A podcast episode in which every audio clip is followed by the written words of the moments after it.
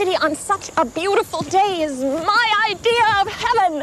Oh, the grass, the trees, the fresh air. I told you you'd like it. I've been doing this for years. You have the spirit of a teenager, Susan. Where do you see yourself jumping around? That's what I love about Susan. She works hard, she plays hard. She's a real Stewart. Come on, Richard, help me get this stuff out of the car. Where does it go? Well, we'll put everything over there. We'll set up our tents over there by the edge of the woods, and we'll be able to make our fire there where it's safe. Oh, and there's our table and benches, all set for eating. That spot so good.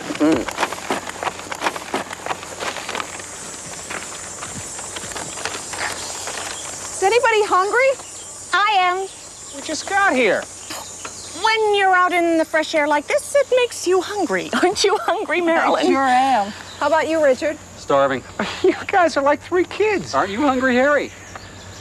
Eh, well, yeah, now that you mention it, I, I guess I am. I mean, how could a guy not be hungry with all this talk about eating? Where's the bag with the chicken salad sandwiches? Right here, next to the ice packs.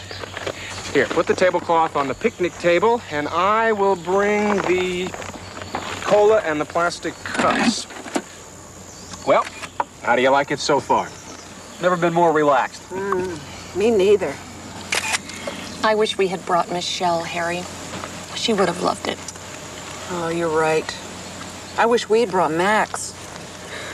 Marilyn, Susan, let's not begin to worry about Michelle and Max. We're having a good time, and they're in good hands. Richard is right. Are you having a good time, Susan? You haven't answered my question. I am having a good time, Harry. I promise not to think about the city. We're in the country. Let's all just enjoy this wonderful place and this wonderful weather. Good.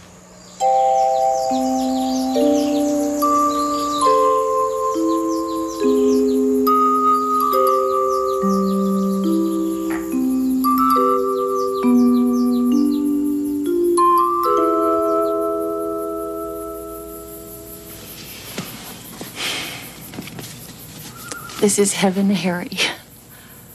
It was such a great idea to spend the weekend this way. Thanks, Susan. I thought you'd all like it. Like it. I love it.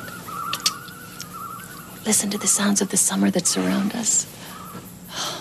It's so calming. I've always liked camping out. Away from the telephones and account books. refreshing for me.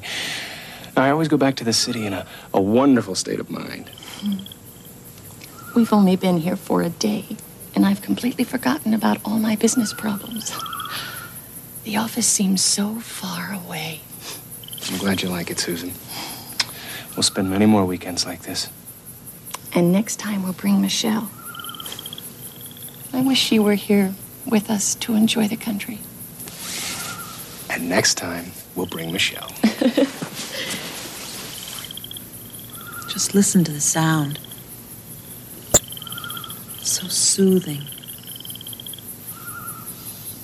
I can hardly keep my eyes open. If only we could bottle the fresh air. Hmm. Hmm. Wouldn't it be wonderful? And we could call it deep sleep country air. Put you to sleep. Mm-hmm. So does the sound. Hmm. I've been having a hard time keeping my eyes open just listening to it. It's like a special music. Too bad we can't bottle the sound. But we can. Can what? Bottle the sound. What are you talking about? Oh, yeah? Great idea. Let's do it.